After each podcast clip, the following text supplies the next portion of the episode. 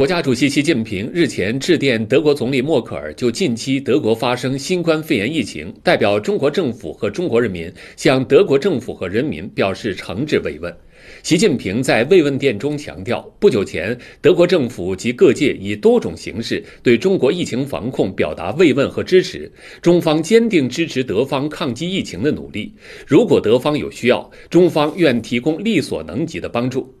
公共卫生危机是人类面临的共同挑战，团结合作是最有力武器。中方秉持人类命运共同体理念，愿同德方继续分享信息和经验，加强在疫情防控、患者救治、疫苗研发等领域合作，共同维护两国以及世界其他各国人民健康福祉。